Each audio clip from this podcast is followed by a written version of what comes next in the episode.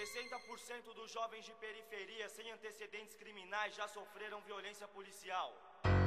A cada quatro pessoas mortas pela polícia, três são negras. Nas universidades brasileiras, apenas 2% dos alunos são negros. A cada quatro horas, um jovem negro morre violentamente em São Paulo. Aqui quem fala é Primo Preto, mais um sobrevivente.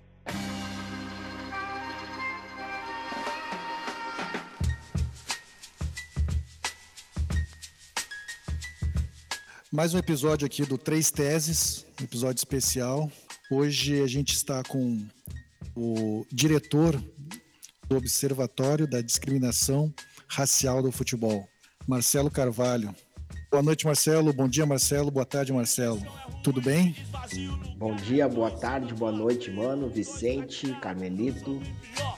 Tudo tranquilo, né? No meio dessa, dessa pandemia, estamos bem. Sobrevivendo, né, Marcelo? Sobrevivendo. Então, cara, a gente queria conversar contigo já há bastante tempo, desde o início do projeto, porque tu é uma das referências que a gente tem aí. É uma questão muito importante, né, cara? É a discriminação né, racial. No futebol e nos esportes em geral, né? A gente sabe o trabalho do observatório. E nesse começo eu queria que tu falasse do, do observatório mesmo, do teu trabalho, de tudo, né? Que, que tu, nesses anos de observatório que tu vem é, mostrando o que, que vem acontecendo para mudar essa questão. Se tu consegue observar alguma mudança é, dentro do, desse cenário que, que é ruim, né, cara, de, de, discriminação dentro do esporte e que a gente vem acompanhando, eu, eu acompanho o teu trabalho desde o começo. É, tu, tu, tu nota alguma mudança? Cara, assim, o observatório quando ele nasceu em 2014, a gente falava de racismo no esporte, né? Ou era falado racismo de, no esporte de forma esporádica, assim. Então acontecia um caso, a imprensa falava daquele caso, mas a gente não tinha uma, uma fonte, né? Não tinha uma referência para saber a quantidade de casos que ocorriam no futebol brasileiro, uh, com que frequência e principalmente o que era feito com esses casos, né? Desdobramento e tal. De lá para cá, o que a gente tem percebido de mudança é que a pauta ela, ela é uma pauta que está mais em evidência, as pessoas estão falando mais sobre racismo de forma geral e, e mais sobre racismo no esporte.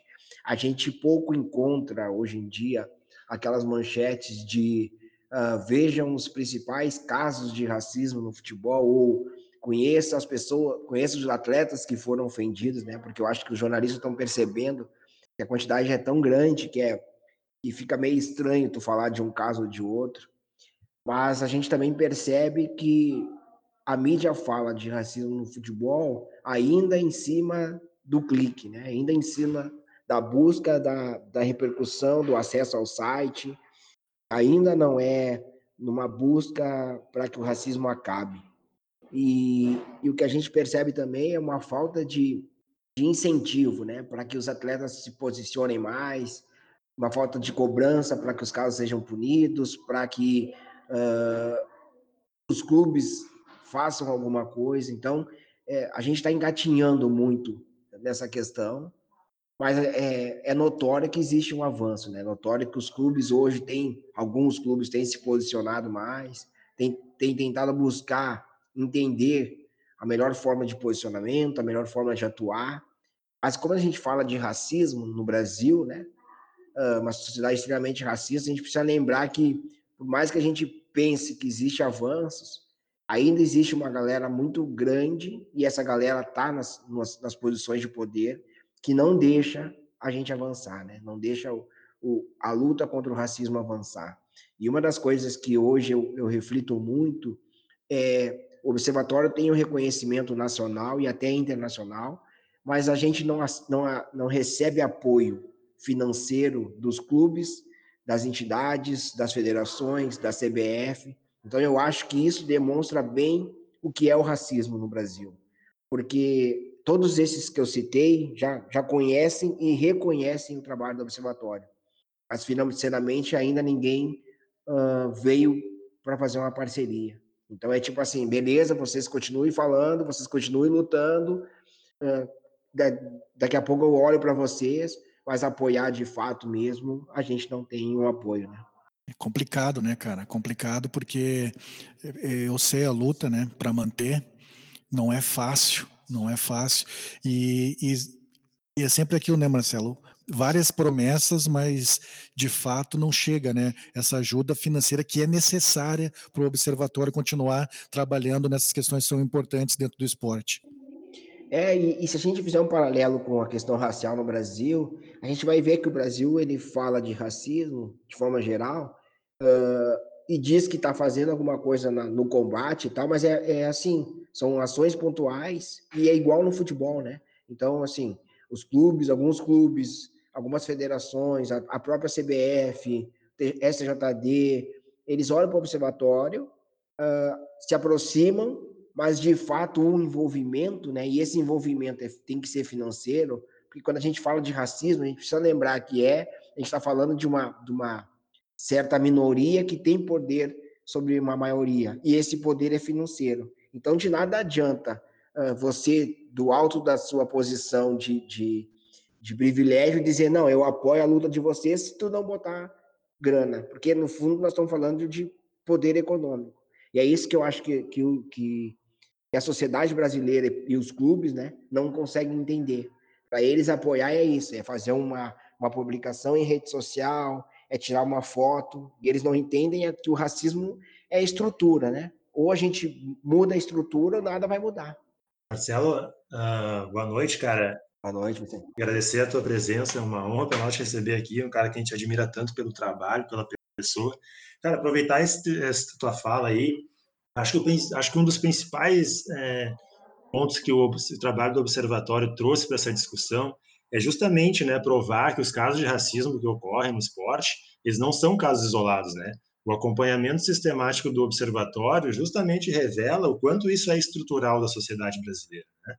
É, e aí a minha questão para ti, a primeira é a seguinte: é, a gente vê, né, envolvimento cada, né, se a gente pegar e comparar os últimos anos, né, envolvimento crescente de alguns clubes em ações afirmativas, né, ações de combate, um marcador de data aqui, outro ali, é, mas aí, como tu falou, né, ainda não rola esse apoio mais efetivo, né, é, financeiro, institucional, com algumas exceções, de repente, como Bahia lá e tal.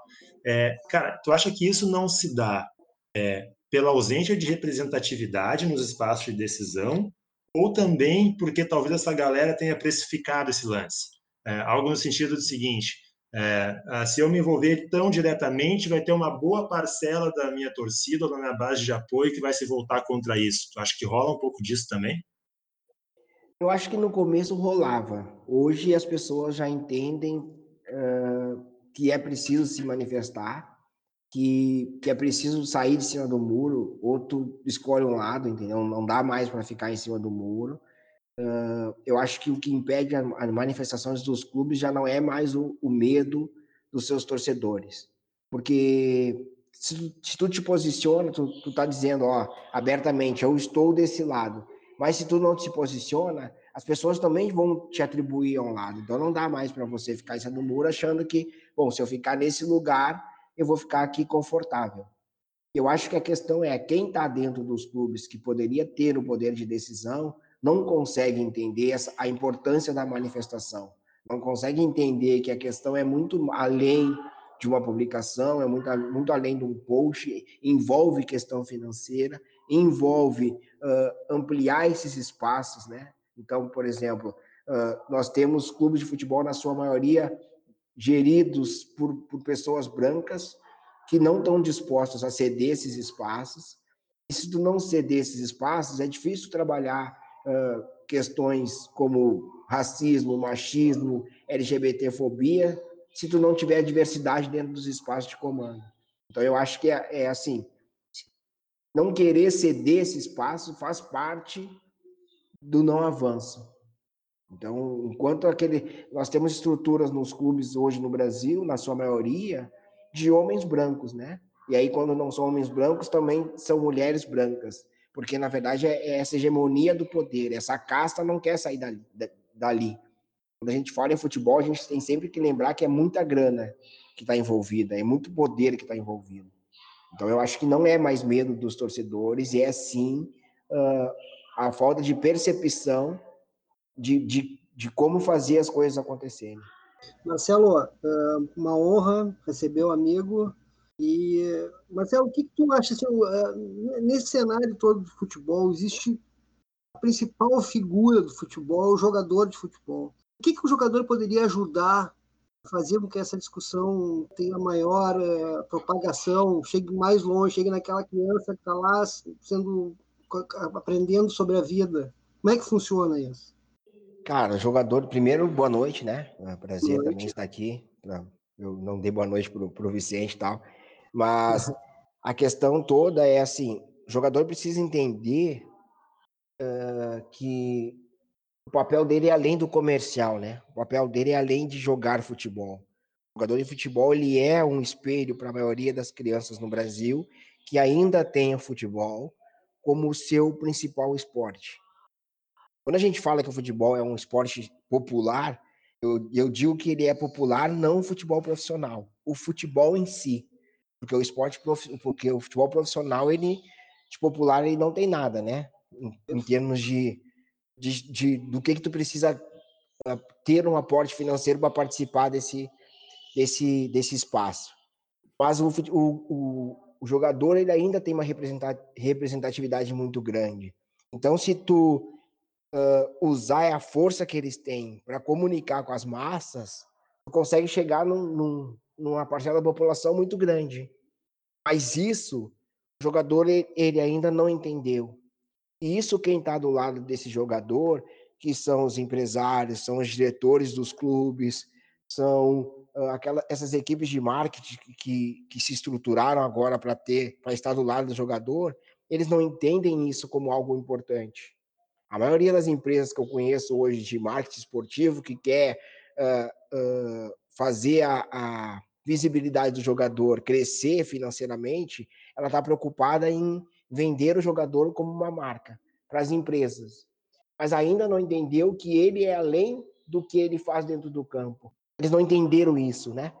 Claro que o jogador não entende isso, uh, eu, eu até entendo, porque a estrutura de, de onde ele vem e a estrutura onde ele está, é complicado fazer com que ele perceba essa necessidade.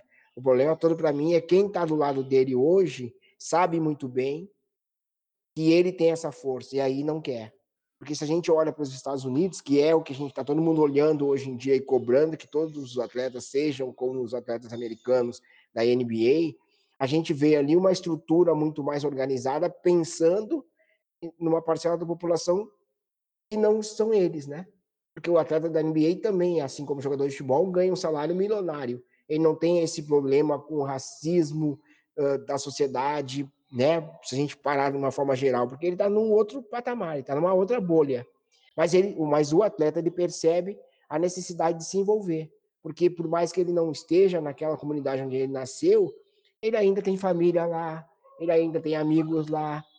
Então ele percebe isso e ele sabe a força que ele tem. No Brasil, os atletas ainda não perceberam isso. Uh, e aí, né, o que eu digo é assim: o atleta, na sua maioria, não pensa com a cabeça dele, ele pensa com a cabeça de quem está na volta dele, essa estrutura, nesse staff que ele montou. E esse staff não faz com que ele enxergue essas necessidades. Então, o, o que o atleta, se a gente tivesse esses atletas ao lado da luta, a gente ia conseguir comunicar com muito mais pessoas. Uma das coisas que a gente fala hoje é: ah, porque a esquerda não está mais conseguindo comunicar com as pessoas da periferia. A questão é linguagem. E o futebol te dá essa oportunidade. Um, um Neymar, quando ele se posiciona, um Roger Machado, uh, um, um Marinho, esses caras falam com uma parcela da população que a gente não consegue falar. A gente que eu digo movimento negro, a gente que eu digo esquerda, por quê? Porque esses espaços estão ocupados. Hoje, esses espaços estão ocupados pela igreja.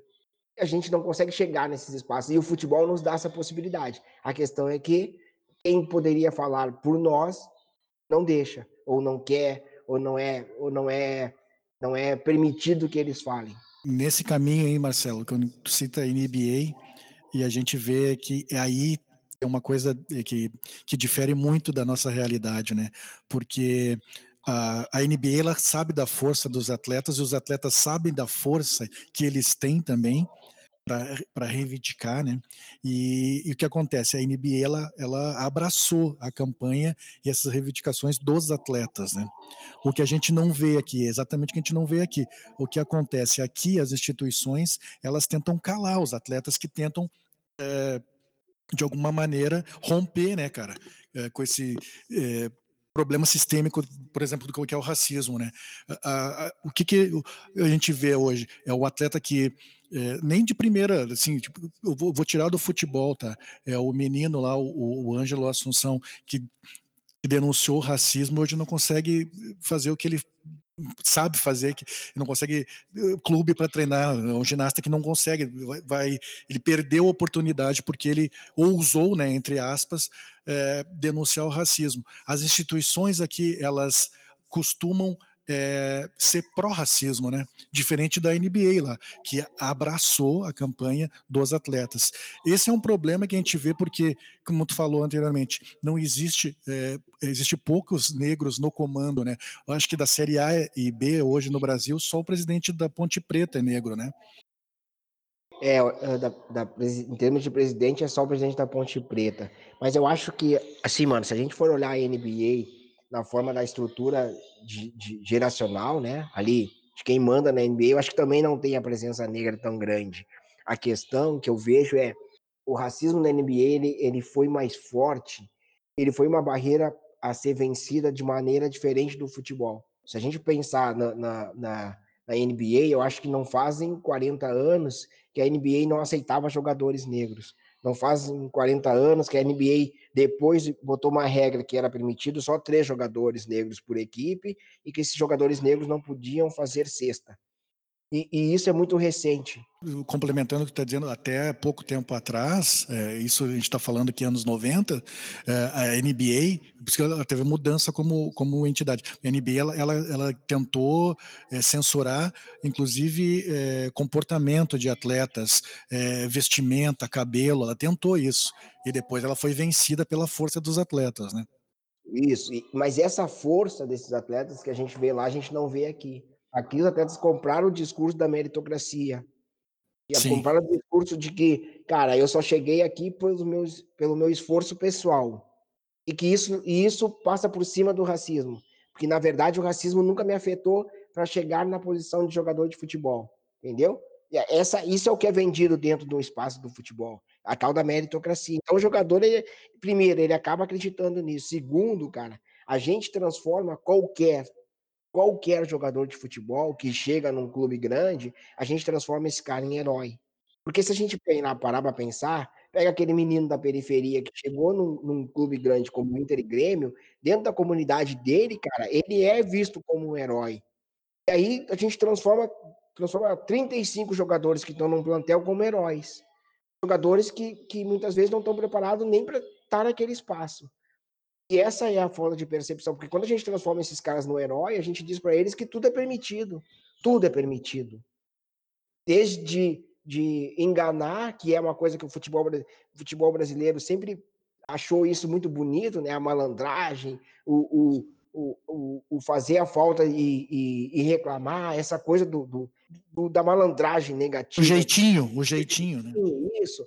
E aí, cara, o que, que a gente está passando para esses jogadores? O jogador aprende desde a base a cair no chão gritando, entendeu? A gente, não, não, não é passado algo positivo, entendeu? A segunda coisa, a maioria desses jogadores, eles não vão para a escola. Não vão, não tem, não tem um segundo grau, não tem nem mesmo um primeiro grau. Por quê? Porque, cara, tu tem que ser jogador de futebol quase que 24 horas por dia. E aí, tu não indo para esses espaços, tu tem pouco diálogo o diálogo fica muito restrito ao mundo do futebol, muito restrito a, a, a empresários e diretores de clube te, te paparicando o tempo inteiro, entendeu? Então tu não tem, muitas vezes tu perde a, a, a tu perde a, a, visão da realidade. Uma vez perguntado para o Ronaldinho Gaúcho quanto é que ele achava que era uma Coca-Cola ou, ou, ou, um quilo de arroz, o cara disse que achava que era 50 reais, entendeu? Por quê? Porque é muita gente, cara, na volta desses caras, paparicando esses caras, no sentido de deles perder a, a noção da realidade. E aí perder a noção da realidade é justamente isso, é perder aquela essência que tu tem de entender que, cara, eu saí daquela periferia, mas aquela periferia ela continua a mesma.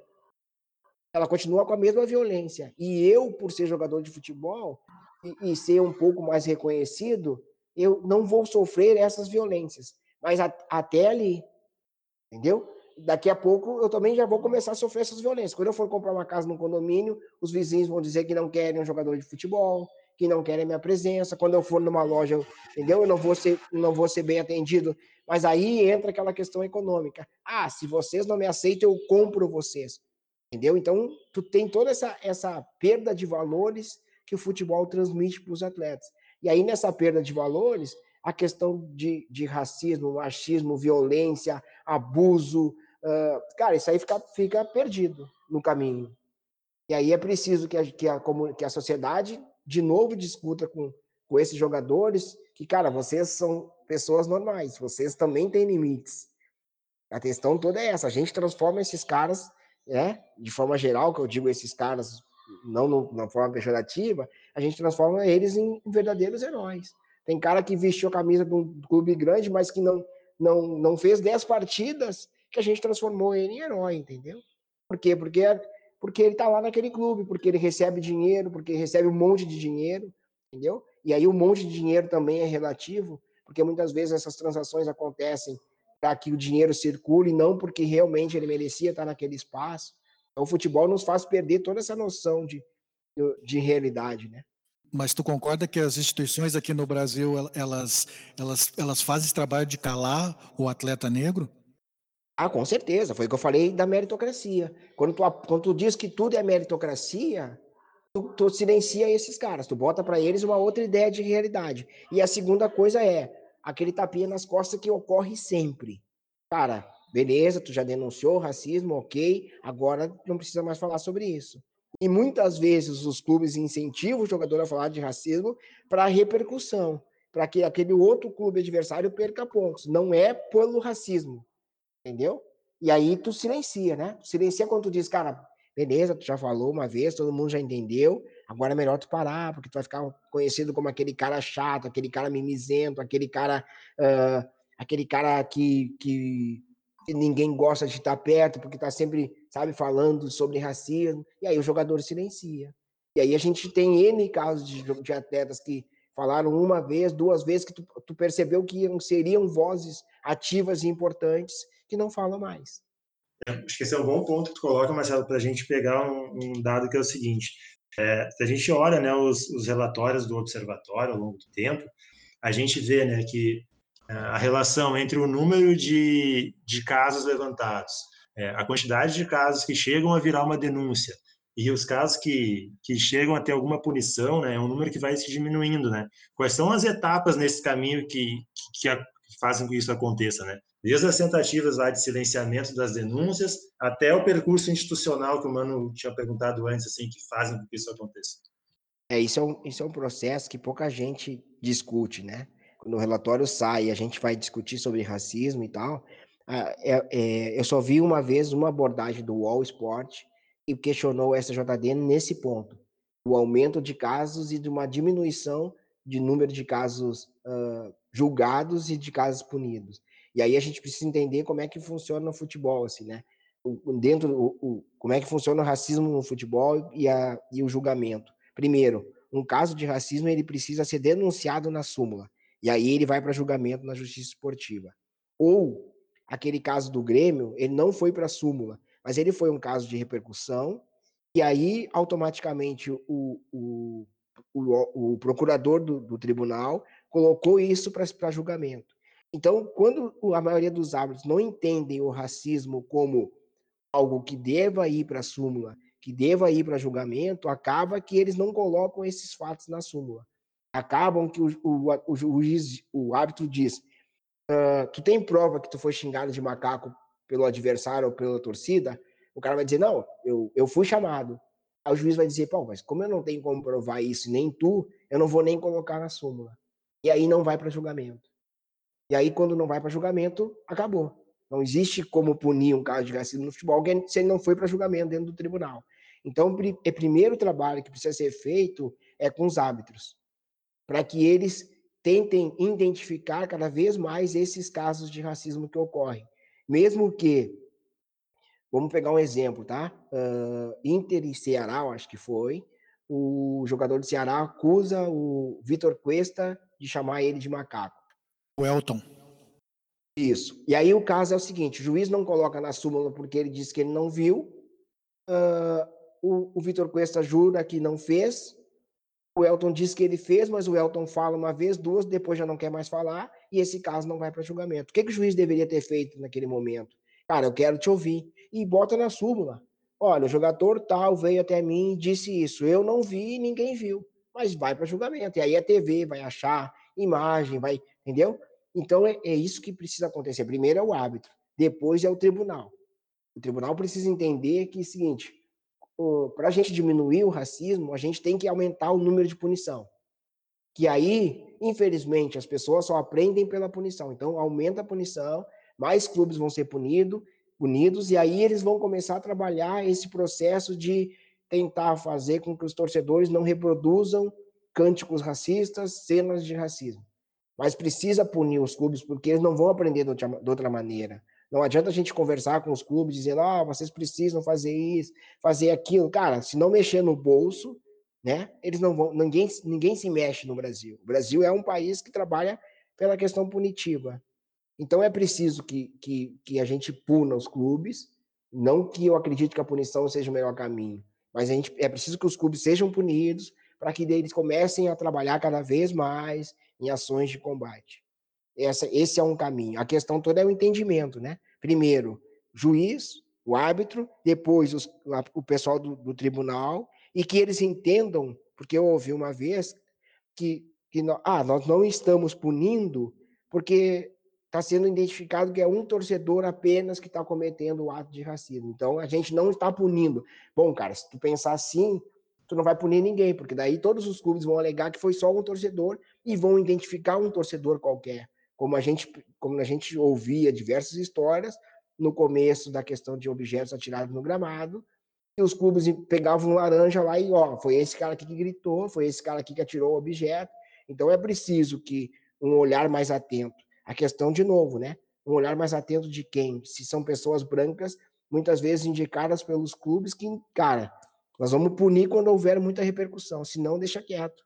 Vamos, vamos, vamos ficar quieto, vamos Vamos trabalhar o racismo ali numa faixa, numa bandeira, numa camisa e vamos indo para frente, entendeu? Marcelo, também falta pena para as penas são muito brandas para esse tipo de coisa, não é? Sim, é, é dentro desse processo que eu estava falando, né? De, de, de, falta de, de julgamento e penas brandas, porque o que está hoje dentro do, do Código Brasileiro de Justiça Esportiva precisa só de um pequeno ajuste, porque ali uhum. dentro diz assim: uh, os clubes vão ser punidos conforme a quantidade de torcedores que cometerem o ato de racismo. Mas ele não Sim. diz a quantidade. Então, tu pode punir um clube se cinco gritarem porque tu considera aquela quantidade grande, ou tu pode não punir se dez gritaram porque no estádio tinha 50 mil pessoas. E isso abre uma brecha na lei para que tu tenha um clube punido com 50 mil reais e um clube punido com 500 reais. Então é preciso, primeiro, modifica isso. Segundo, cara, começa a punir todo mundo com penas duras e com penas que realmente saiam dinheiro, saia dinheiro dos clubes. Porque o caso do Márcio Chagas no esportivo, ali o Márcio conta que uh, foi feito um acordo. O esportivo devia uma grana para a federação, então a federação aplicou uma multa que seria assim, tá, tu não me paga aquela grana, a gente fica zerado, entendeu? E aí entrou o STJD no caminho que fez com que o dinheiro fosse para o Rio de Janeiro. Então, é preciso esses cuidados, né? Primeiro, punição. Segundo, se punir com grana, questão financeira, tem que ser uma grana pesada. Esse dinheiro tem que ir para uma instituição que trabalhe, se for racismo, trabalhe com racismo. Se for machismo, trabalhe com machismo. Se for LGBT, LGBTfobia, que trabalhe, porque não adianta tu botar num caixa único e dizer que vai para a fundação da federação. E aí a gente ninguém mais vê esse dinheiro. O clube, a gente não sabe se o clube pagou, se não pagou, entendeu? Então é preciso que alguém fiscalize esse processo. Mas que isso a sociedade não, também não tem um retorno, porque no final das contas a sociedade é agredida, né? Por exemplo, esse valor poderia ser muito bem uh, usado para espalhar a informação para as pessoas entende? sobre esse tipo, que é um, é um absurdo esse tipo de coisa sei se eu consigo ser claro. Não, eu concordo contigo. Por isso que eu digo que esse dinheiro é preciso que ele vá para uma entidade que trabalhe com aquele tema. Porque, volto a dizer, se for para um caixa único, o caixa único vai, vai trabalhar, sei lá, entendeu? Vai trabalhar distribuindo cesta básica, entendeu? E aí a gente está falando de racismo, se tu distribuir cesta básica, tu não está trabalhando com a questão racial, entendeu? Claro que tu vai ouvir um cara dizer assim, alguém vai dizer, pô, tu é contra distribuir cesta básica e as pessoas vão morrer. Não, não é isso. Calma. Estou dizendo que se for punido por racismo, tem que ir para uma entidade que trabalhe com racismo. Não vamos misturar as coisas. Porque é isso, né? Na hora da pressão, os caras misturam tudo. Não, não, o dinheiro foi colocado, por exemplo, numa multa que, que o observatório pediu que a pena viesse para o observatório. Não, esse dinheiro foi repassado para a família dos jogadores da, da Chapecoense. E aí, alguém sabe se esse dinheiro foi para a família dos jogadores da Chapecoense? Mas naquele momento eu não tinha como dizer para o cara, não, meu, a família do jogador não tem nada a ver com isso, eu não quero, eu não aceito que o dinheiro vai para lá. Não, ok, os caras perderam um familiar, acho justo, entendeu? Só que aí entra 50 mil prioridades na frente. E a gente nunca consegue ver essas, esse dinheiro. É o problema do. Uma, quando tu estava falando sobre a NBA, sobre lá e aqui, um grande problema que nós brasileiros sofremos de uma maneira geral é a falta de coletividade, a falta de empatia, a falta de se preocupar com o outro, né? A gente vê casos, assim, por exemplo, NBA, se, se eu não me engano, esse ano teve um caso de racismo e os jogadores disseram, não, nós vamos jogar e atrasaram tudo. Azar a televisão, azar o que fosse. Aqui, os jogadores fizeram um movimento deles para melhores condições de trabalho. Daqui um pouquinho, acabou. Ninguém mais se uniu para continuar uma luta, tu entende? Falta esse sentido para nós brasileiros, vai dizer. E aí, Camelito, o mais triste nisso é que eles não fazem isso nem para a segurança deles, entende? Porque, por exemplo, os caras invadiram o CT do, do Figueirense e, e foram para violência com os jogadores do Figueirense. Os caras estão invadindo o aeroporto e os jogadores, tipo, o que eles fizeram, que todo mundo cobrou, eles, antes da bola rolar numa certa rodada, eles não ficaram ali um minuto sem a bola, sem tocar na bola. Cara, mas esses caras precisam fazer muito mais. Eles precisam se unir. Porque Para o, tudo.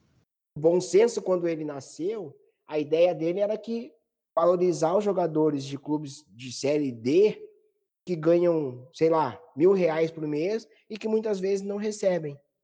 Eles queriam um calendário melhor para esses caras, eles queriam um salário menor, melhor, mas o que, que aconteceu? O que, que o sistema fez?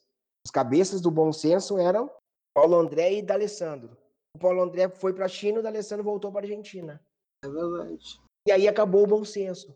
Aí tu fica pensando, tá, mas vem cá, gente. Os caras continuam sem dinheiro, vocês continuam uh, sem segurança. Não é, não é, não é, não é admissível que vocês não percebam isso. Mas, cara, é aquilo, né? Quando tu trata com salário individual e as tuas negociações são sempre individuais, tu consegue sempre convencer aquilo. Aquela um, o A e aí tu convence o B e, e tu quebra a estrutura. Isso é muito isso dá para ver muito bem quando a gente quando foi acabar, quando foi terminado o clube dos 13, né? Hoje todos os clubes, cada um luta, cada um que vai negociar a sua grana, e todos eles, eu acho que tirando o Flamengo, todos eles estão arrependidos.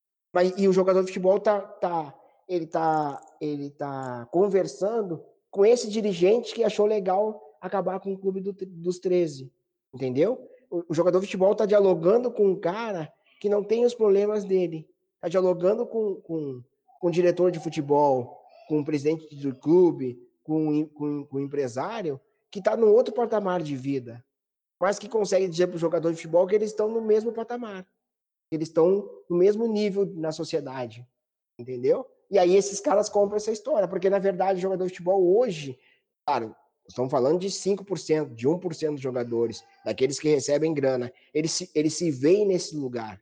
O que eles não percebem é se eles fizerem uma pesquisa básica, a maioria dos jogadores que recebem grana boa acabaram sem dinheiro. Então, existe um problema muito grande nessa estrutura financeira, que é, cara, esse dinheiro está indo para alguém, na maioria dos casos. E nem isso os jogadores também se preocupam, entendeu? É o que eu digo, é o mundo que eles estão, parece que eles estão naquela bolha da Disney, literalmente, né? E não conseguem perceber o que está acontecendo na volta deles. É inadmissível tu ir jogar num dia um dia anterior a torcida invadiu o CT e, e partiu para a violência. É, Marcelo, a gente, a gente vê, né, cara, que isso aí é essa falta de tomada de consciência, né, é um campo fértil para esse discurso da meritocracia. E os caras ficam pensando só no deles, né, cada um pensando no seu. E fica difícil uma ação coletiva. Né? É, e é interessante como a gente vê essas estruturas se movendo para deixar as coisas como estão, né? Quando, quando se ameaça alguma mudança, né? Que a gente bem citou aí, lembrou do caso do bom senso. Eu lembro de uma vez, cara, que num desses eventos aí que, que participava tu, Márcio Chagas e tal, eu estava lá presente, e aí eu lembro que o Márcio Chagas acabou não indo, é, por um, na época ele ainda estava vinculado, né, uma empresa que ele, que ele trabalhava, porque a, e aí a gente parou para pensar que aquele evento era promovido por uma organização antifascista, né, que se denominava antifascista, e isso pode ter gerado algum algum problema para a empresa, geraria algum problema para a empresa que o Márcio trabalhava. É, realmente é bem complicado mover essas estruturas, né? Por isso que o trabalho de vocês é tão importante. Mas, cara, eu queria saber assim: a gente tem visto algumas ações do Observatório, né? Junto com Bahia, já teve, com Fluminense, com Grêmio Inter. Como é que é a receptividade né, em relação aos clubes maiores, assim? É, é, eles procuram o observatório, o observatório vai e propõe alguma ação, como é que eles recebem, como é que se dá esse diálogo?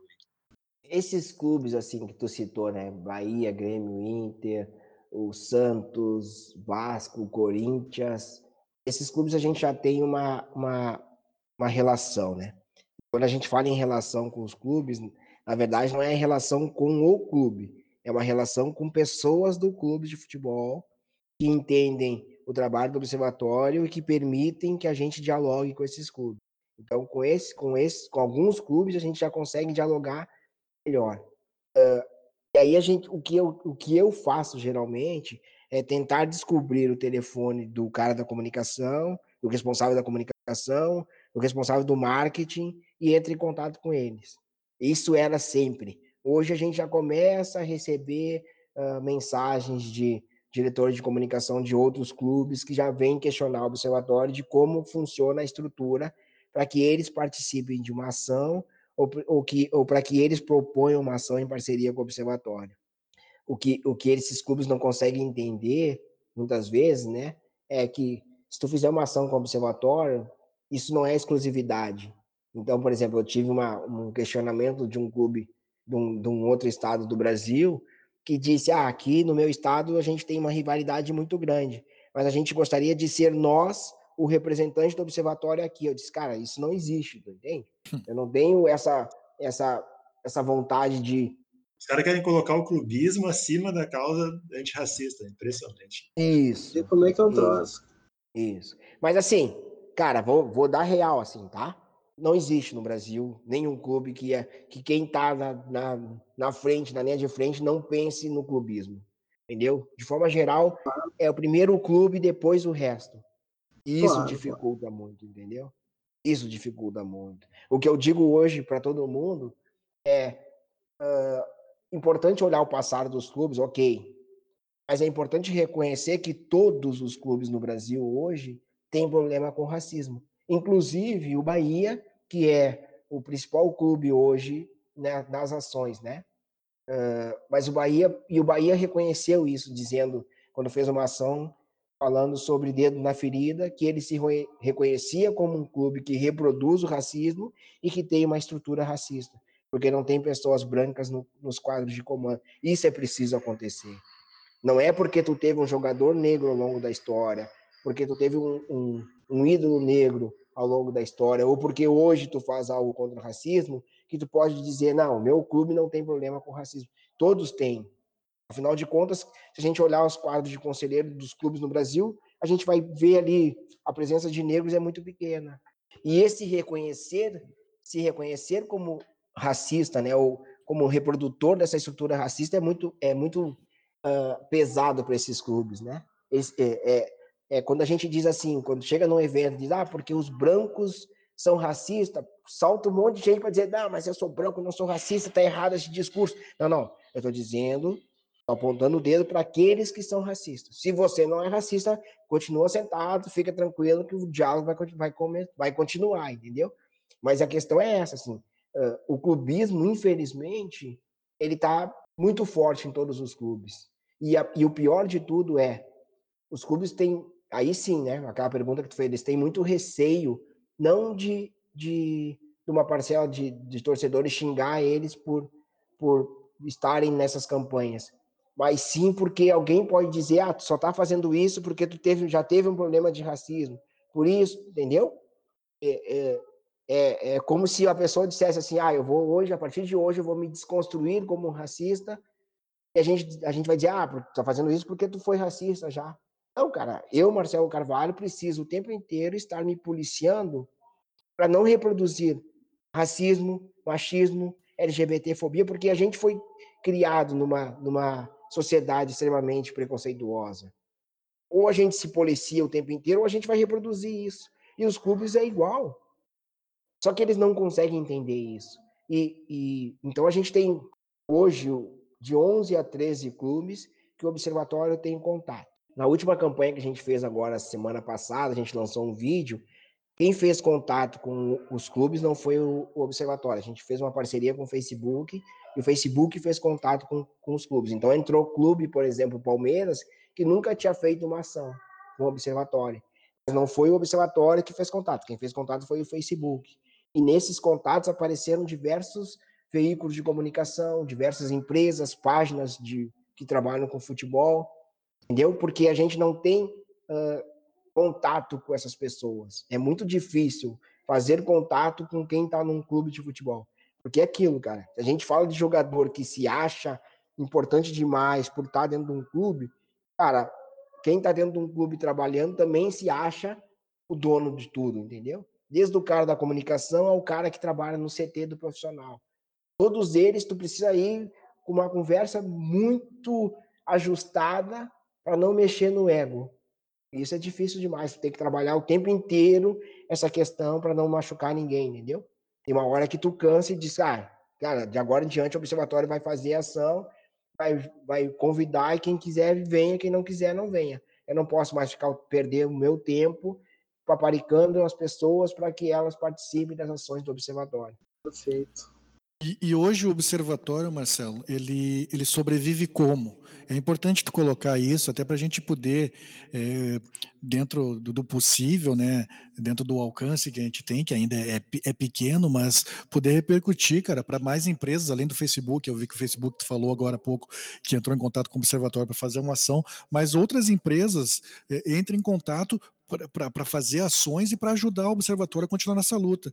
Uh, quais são as fontes de arrecadação do observatório hoje e o que que tu acha que, que pode acontecer para melhorar essas fontes de arrecadação? É, hoje, a, hoje a, a, fonte de arrecadação do observatório é a venda das camisetas, né? A camiseta de jogo e a camiseta de passeio, assim como o boné. Então a gente tem esses produtos que nos ajudam a manter uh, a estrutura financeira, assim, é manter, né? Tu não consegue avançar, porque, por exemplo, o que eu sempre digo é: o, o, observatório olha para fora e a gente enxerga a Kick Out, que é uma organização inglesa. Faz o mesmo trabalho do observatório, mas ela vai além do trabalho do observatório. Por que, que ela vai além? Porque ela hoje ela é uh, financiada pela Liga Inglesa, pela Federação Inglesa e pelos clubes da Inglaterra e por algumas empresas que estão no circuito do futebol. E aí ela consegue ir muito além, né? Ela tem um aplicativo que recebe denúncias, ela monitora muito mais denúncias, ela faz diversas ações, diversas campanhas, porque tem grana. O que o observatório não conseguiu foi isso. Então a gente hoje sobrevive com o dinheiro dessas vendas. E, e agora, por exemplo, a, a FER, né, que é uma entidade inglesa, que bota dinheiro em várias organizações do mundo inteiro que trabalham com a questão da discriminação, olhou para o observatório e disse: ah, vamos lá, vamos fazer alguns trabalhos em parceria e a gente vai botar um, uma, um aporte financeiro para vocês fazerem determinadas ações. Então, esse, agora em 2020, a gente recebeu esse aporte. Mas é, é sempre assim, né? É, em 2019 foi uma grana do STJD e uma grana do Ministério Público do Trabalho. Mas não é algo que tenha uma frequência. Então, o que a gente precisa é que essas entidades que trabalham com futebol percebam a necessidade do observatório receber uma, um investimento para se manter. E principalmente que as empresas que trabalham, porque a gente que, que trabalham com futebol, porque a gente olha de novo, né? Olha para os Estados Unidos e diz, pô, lá, lá a luta tá maior. Sim, Lá a Nike, que é a patrocinadora da NBA, né, bota a Nike está do lado do LeBron James, está botando dinheiro na pro LeBron James, pro Colin Kaepernick, para Serena Williams, Williams. A Nike está se posicionando nos Estados Unidos. O que a gente tem no Brasil é um silêncio da Nike. A gente tem no Brasil um silêncio de todas as empresas que estão no mundo do futebol, nenhuma delas. Se eu, se eu disser que nenhuma delas, eu estou fazendo uma injustiça com a Budweiser, que fez um comercial falando sobre a questão da NBA nos Estados Unidos. Mas foi a única. A gente não tem empresas no Brasil envolvidas nesse processo. Cara, é aí que me surgiu aí um exemplo que tu falou, né, da Kick Out lá da Inglaterra.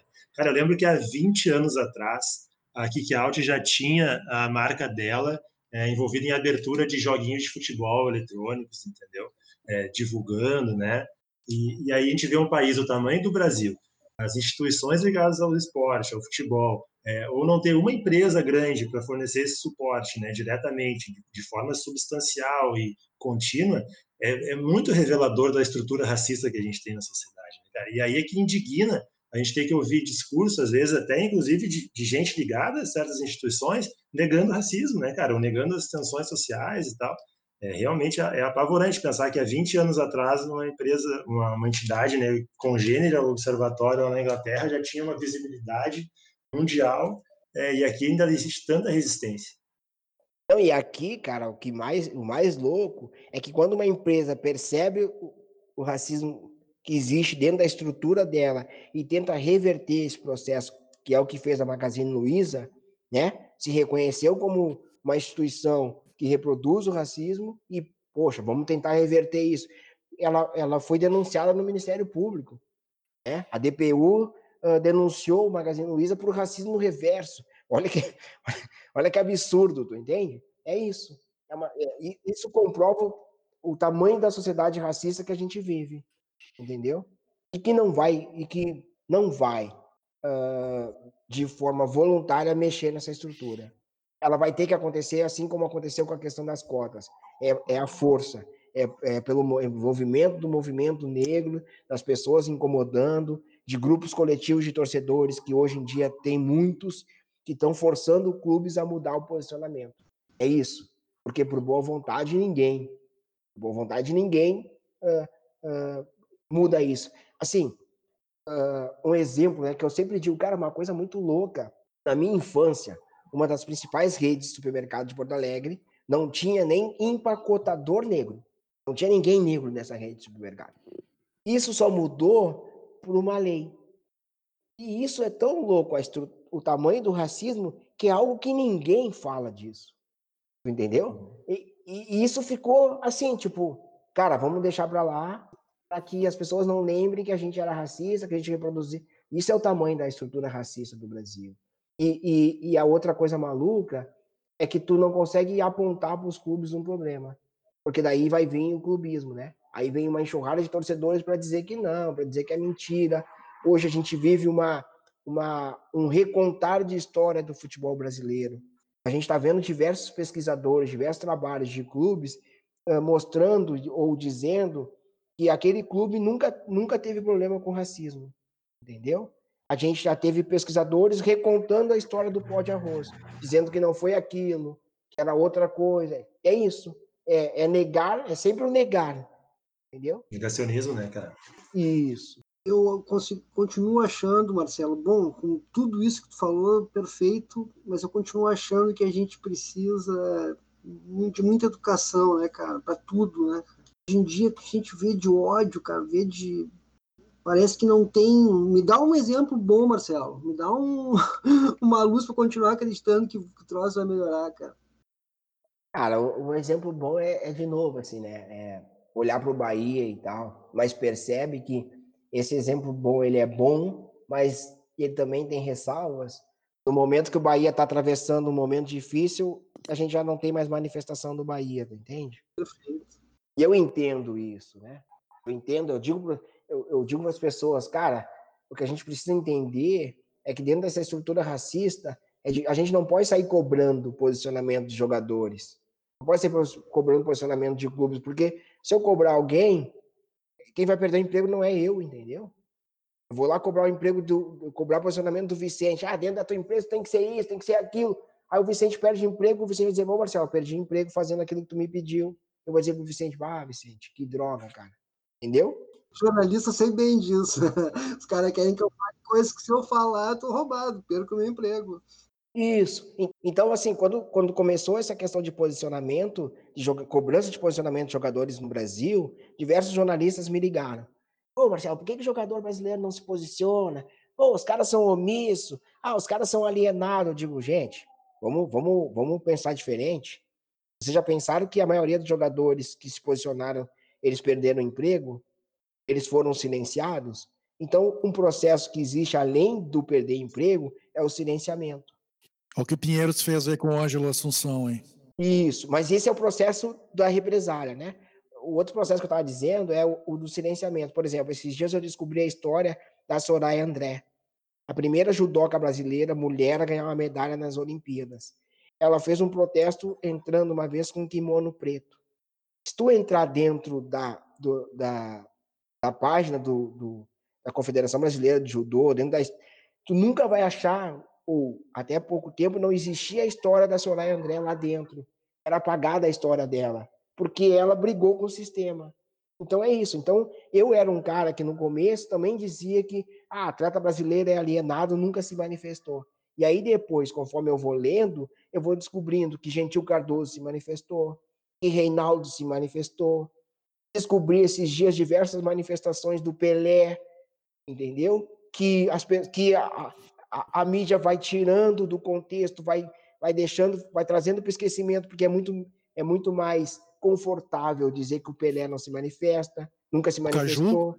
O Caju, o Caju foi questionado dizendo que o Caju não é esse cara todo, que o Caju tem, entendeu? Então, o Ângelo Assunção, o Ângelo Assunção, eu, uh, se já não saiu, vai sair uma matéria dele aí trazendo uma outra uh, uma outra história do Ângelo Assunção, entendeu? É isso. É sempre uma desconstrução daquela pessoa. E aí é difícil, né? Aí é difícil, porque hoje em dia a gente vive uma desconstrução de zumbi dos pomares, né? Sim. É isso. Então tu tem que estar o tempo inteiro provando que, que aquilo que tu tá falando é verdade, que aquilo que. É muito difícil. E ficar exigindo conduta da vítima, né, cara? Isso aí não, e... não tem sentido algum. Entendeu? Porque, cara, é uma barbada a gente cobrar posicionamento de jogador. Mas e o que, que acontece, entendeu? A gente sabe, por exemplo, que tem treinador evangélico que não escala jogador que não é evangélico. A gente sabe disso. E isso todo mundo sabe. E ninguém faz nada. A gente sabe que jogador de futebol que, que compra a história do racismo, o que, que, ele, o que, que ele escuta no vestiário. A gente não pode falar. Né? Eu, eu brinquei com o Roger Machado esses dias, que o Roger Machado vai fazer uma parceria com uma uma editora, né, para lançar livros. Eu disse para ele, cara, eu quero lançar o livro dos bastidores do observatório. Porque cada história, entendeu? É isso. Porque é, é, tem coisas que é lindo, né? Quando sai e tal. Mas as pessoas não têm a menor noção da história do bastidor. As promessas, né, Marcelo? As promessas, o, o, o, como é que os diálogos acontecem, entendeu? É isso, cara. E, e, e, e assim, é meio que desesperador, né? Porque se tu for pensar nisso, tu acaba desistindo de fazer algo. E aí eu acho que é por, que é por isso que a gente tem hoje uma, uma turba muito grande de pessoas raivosas que estão tendo mais voz do que aqueles que querem fazer um trabalho bom. Por quê? Porque, cara, para acabar com alguma coisa é muito fácil.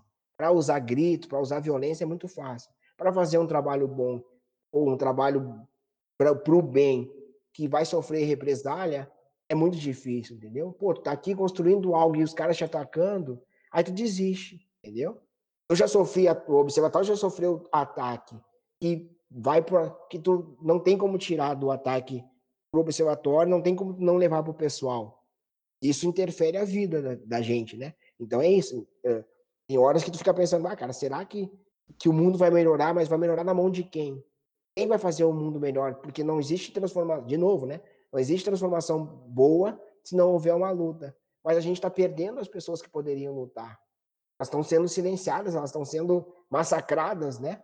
E é esse é o processo. E aí eu digo sempre para os jornalistas, gente, a gente precisa pensar numa rede de acolhimento e proteção ao jogador que se manifestar. A gente precisa Exatamente. lembrar que o Ângelo Assunção está sem clube. E diferente de qualquer coisa que ele possa ter feito, uh, que vai vir para a mídia daqui a pouco, ele, ele continua tendo, sendo um cara que sofreu racismo. Não adianta eu, eu dizer que o Ângelo Assunção é isso, é aquilo, aquilo outro. Ah, mas ele, ele não tem problema com. Ele não sofreu racismo, sofreu. Ah, então nada paga isso.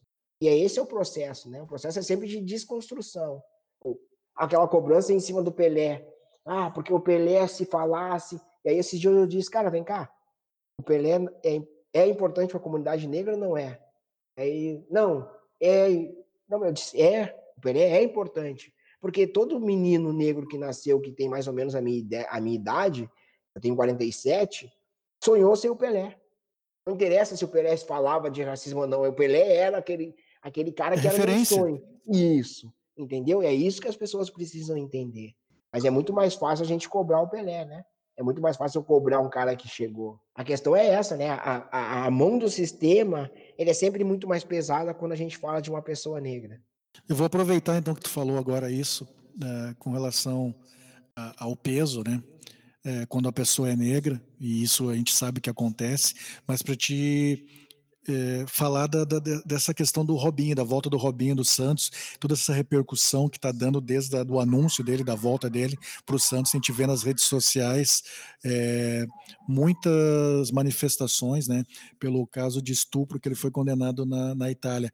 Tu acha que isso acontece mais, essa repercussão é maior porque é o Robinho, ele ser negro, ou tu acha que se fosse um outro jogador é, não pesaria tanto a mão?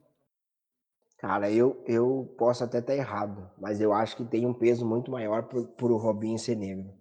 E aí a gente vai trazer outros outros casos. Eu posso trazer um paralelo com o J. Simpson, né? Do quanto Sim. foi pesado para ele quando ele foi acusado de, de, abuso. Não, não que assim, primeiro, né? Entendo assim. Eu não estou dizendo que o Robinho não, não, não fez. Eu não estou dizendo que o Robinho não mereça ser punido. É, é outra questão. Estou dizendo o quanto é mais pesada a mão do sistema quando é uma pessoa negra. Porque esses dias eu ouvi, por exemplo, numa rádio gaú, numa rádio, não gaú, não na rádio gaúcha, numa rádio gaúcha, né? Daqui do Rio Grande do Sul. Sim, aqui do Rio Grande do Sul. Isso, um jornalista dizendo que a gente precisa dar o, o a possibilidade de esquecimento quando, um, quando uma pessoa comete um delito. E aí ele estava falando do Cuca, que foi acusado de estupro fora do Brasil e aí ele dizia que a gente não pode lembrar o Cuca, quando a gente falar do Cuca, não pode lembrar desse episódio. E aí tu vê o quanto a mão pesa diferente, entendeu? O quanto a mão Sim. pesa diferente quando um menino da periferia morre, e aí o jornal já crava lá. Morreu o fulano, mas o fulano tinha antecedente criminal. Bom, a gente vai pensar em antecedente criminal, tem cara que está em Brasília. Vai pensar em antecedente criminal, a, a, a, gente precisa lembrar daqueles meninos, né? Da Praça da Matriz, lá, que cometeram aquele assassinato. Aonde, assassinato, aonde esses caras estão hoje? Porque ninguém ali era, a maioria deles não era pobre. Então, a todos esses foi dado o direito de esquecimento. E, de novo, né? Não estou dizendo que o Robinho mereça uh, ser esquecido o crime que ele cometeu. Eu acho que não. Eu acho que ele merece ser julgado se for condenado, for provado condenado e, punido. Sempre, né? A questão é, a sociedade precisa olhar para ver o peso do que faz do que faz essa essa do peso dessa mão. A gente teve um ministro agora da educação, Decotelli, que por, por se descobrir que ele estava mentindo no currículo, ele nem assumiu. A gente tem um outro ministro agora indicado para o STF, se eu não estou enganado, que também se descobriu que o currículo que o curso que ele botou de pós-graduação não existiu. É, ele vai assumir. Entendeu? É isso que a gente precisa pensar. Não, não é passar pano para o Robin, não é. Não. É ver o quanto a mão é mais pesada para uma pessoa negra. Eu não quero te ocupar muito também, Marcelo. Como é que tá teu tempo aí? Não, eu tô mais ou menos tranquilo, né? Porque eu tô com. mais ou menos. tô com, tô com piar, né? Aí. Não, não, vamos, vamos encerrar então. Vamos fazer um encerramento aqui. Ah, é, é tudo contigo. Cara, eu quero fazer aqui uma, uma convocação, né? Eu, venho, eu venho fazendo essa convocação há muito tempo, assim. Primeiro que eu quero convocar todos os torcedores de futebol, ou aqueles torcedores que consideram a questão do racismo algo importante, para que se tornem torcedores antirracistas. E um torcedor antirracista é aquele torcedor que olha primeiro para o seu clube de futebol e entende que ele, que esse clube está reproduzindo o racismo estrutural. E esse clube está pouco trabalhando as questões de ampliação de espaço para pessoas negras, para as mulheres. Esse clube não está pensando na diversidade. Então, eu acho que é preciso, eu acredito, né? Não acho, eu acredito que é preciso que a gente olhe para o nosso clube e cobre do nosso clube. E que a gente pare de pesar a mão no clube rival. A gente precisa olhar para o nosso clube se a gente estiver de fato preocupado com o racismo e não com o clubismo. E o segundo é que a, as instituições percebam a necessidade de começar a trabalhar na responsabilização. Porque quando eu falo de punição, e a gente já falou de punição dos casos de racismo, eu posso, por alguma brecha na lei, dizer que o clube não vai ser. ou conseguir a absolvição do clube.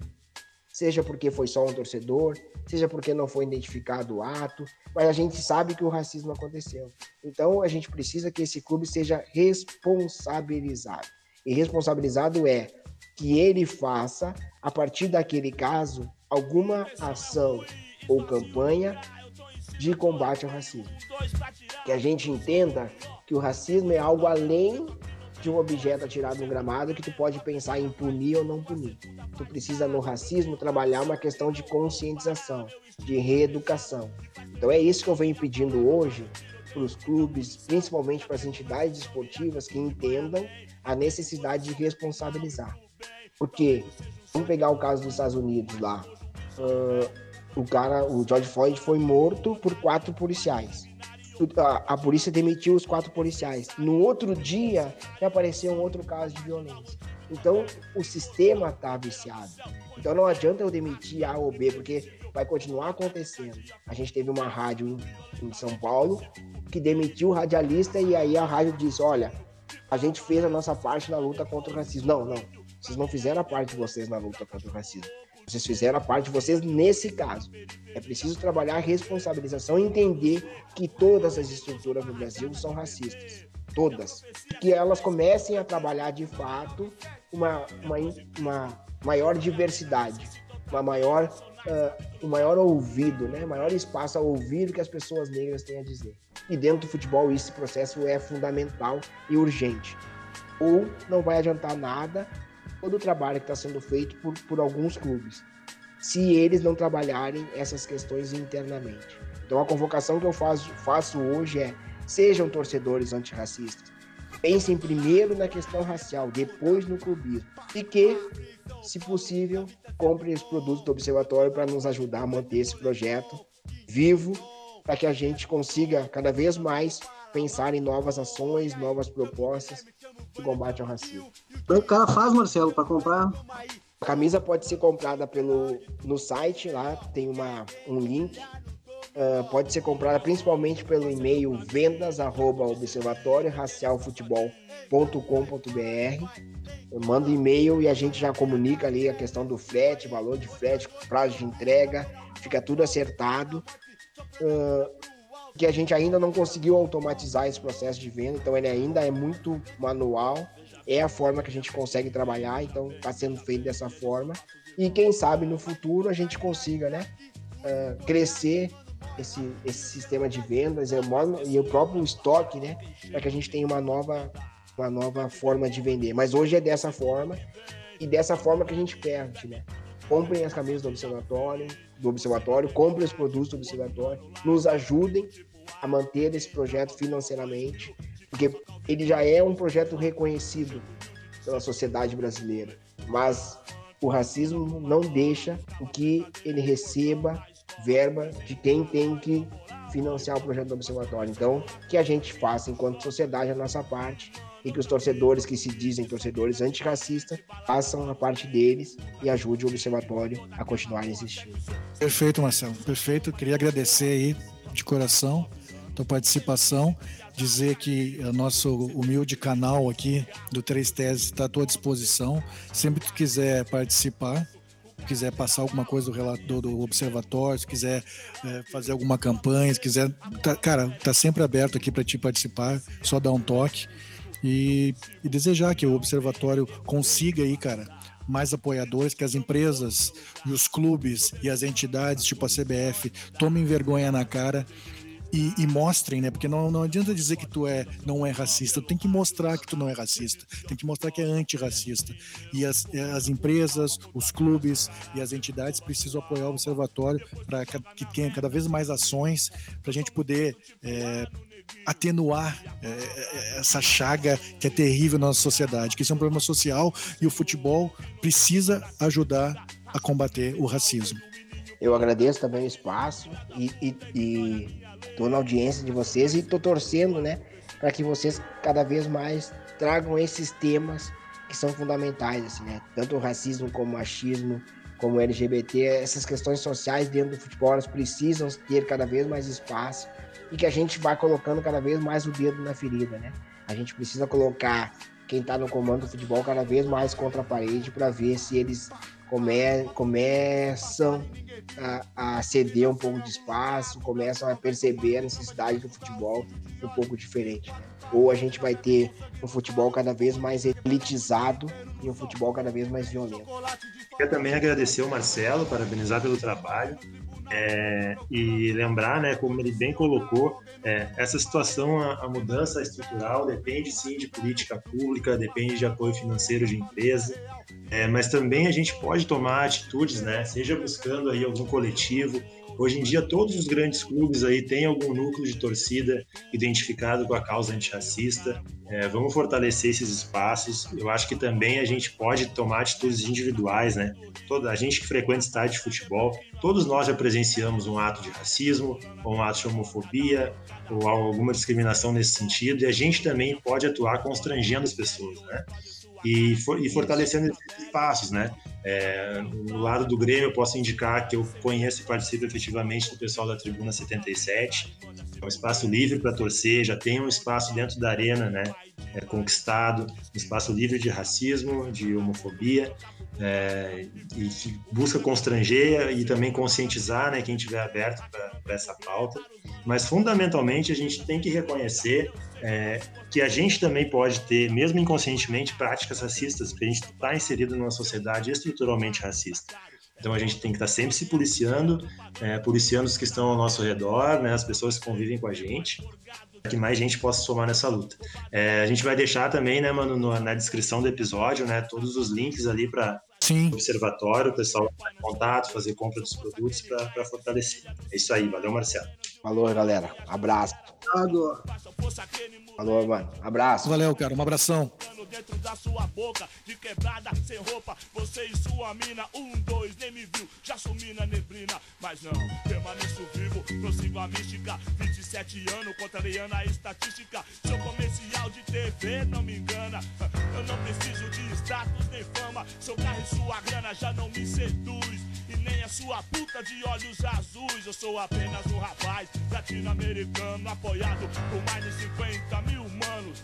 Efeito colateral que o seu sistema fez. Racionais, capítulo 4, versículo 3.